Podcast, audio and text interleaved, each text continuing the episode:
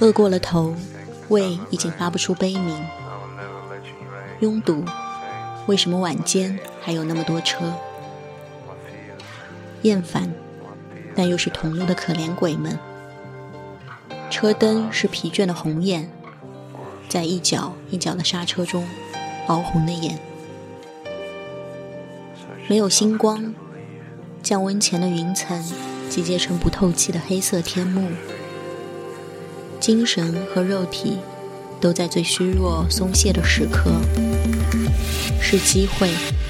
这时候，如果有一扇门，就会被轻易攻破。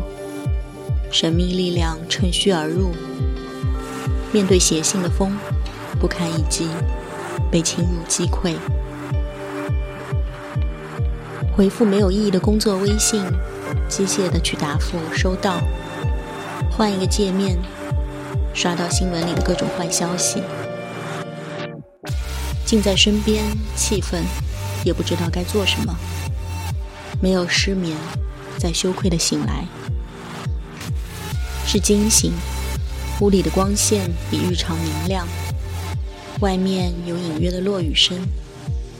看了一眼手机，是闹钟没有打开。昨天睡前的念头。想到居家办公，就没有了通勤路程。早晨的时间忽然放宽，自信的觉得依靠生物钟就可以轻松从容的醒来。结果此刻已经八点三十二了，快速的换衣服、洗漱、丢垃圾，赶上九点截止的核酸。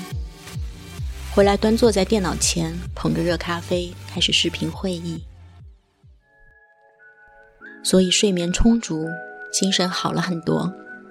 日常有很多动作是可以省略的，化妆、换衣服、磨磨蹭蹭的吃早饭、刷手机，都可以省略。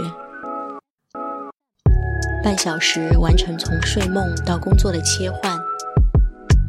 来上海的第四次居家，每次都只有两天，两天两天的也是足够轻易打乱一周的计划。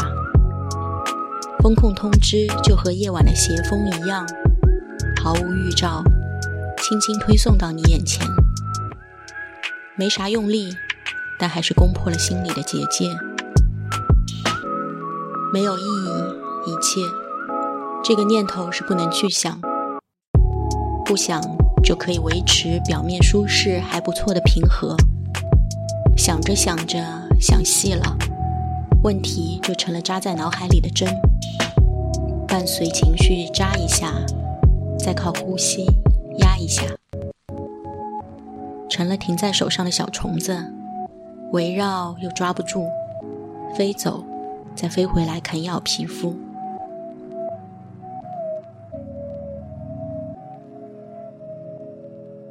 这期很快结尾，分享两句最近喜欢的祝福。文化有限的大一老师说。祝勇敢生活。武当修仙笔记的李小道每次会在结尾说：“祝大家生活愉快，逍遥自在。”那就祝大家温暖过冬，无论是身体上还是心里边。那就下一个五分钟融化时间，再见。